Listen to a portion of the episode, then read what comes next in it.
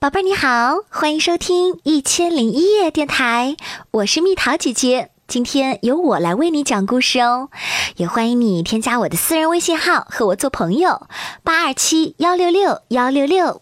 小熊不刷牙，小熊哈利觉得刷牙真是一件麻烦事儿，他恨透了牙刷和牙膏。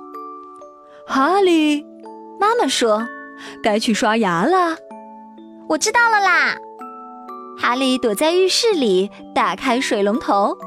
妈妈还以为他在刷牙呢。有那么多牙齿，怎么可能把所有的牙齿都刷到嘛？哈利抱怨着：“早上要刷牙，晚上要刷牙，每天都要刷牙，真是烦透了。”哈利看着自己脏兮兮的牙齿，忽然想到一个好主意。嗯，今天就不刷牙了，明天多刷一次不就行了吗？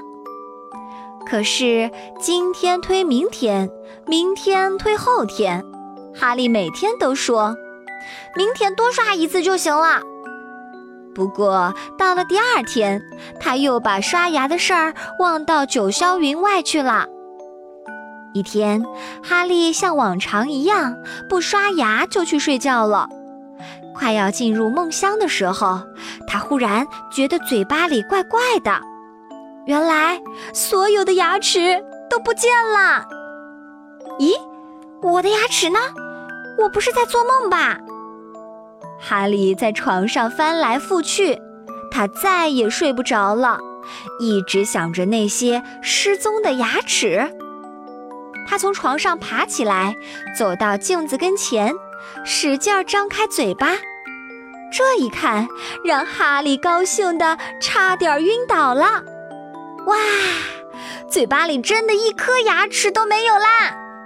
哈哈，太好了！哈利高兴极了，我再也不用刷牙了。他兴奋地跑去找朋友们，迫不及待地想把这件高兴事儿告诉大家。告诉你们一个好消息，我现在一颗牙齿都没有啦！哈利骄傲地宣布。什么？牙齿没有啦？兔子和狼都感到非常奇怪，他们大笑起来。可是哈利，如果没有了牙齿，你还算是一只熊吗？哎，你们根本就不懂。哈利继续往前走，遇到了一只啄木鸟。啄木鸟，你看，我的牙齿不见了，一下子全都消失了，多好呀！哈利一边炫耀，一边把嘴巴张得大大的。可是哈利，啄木鸟担心地说。没有牙齿一点都不好玩，你不能吃东西，说话也不清楚，大家都会笑你的。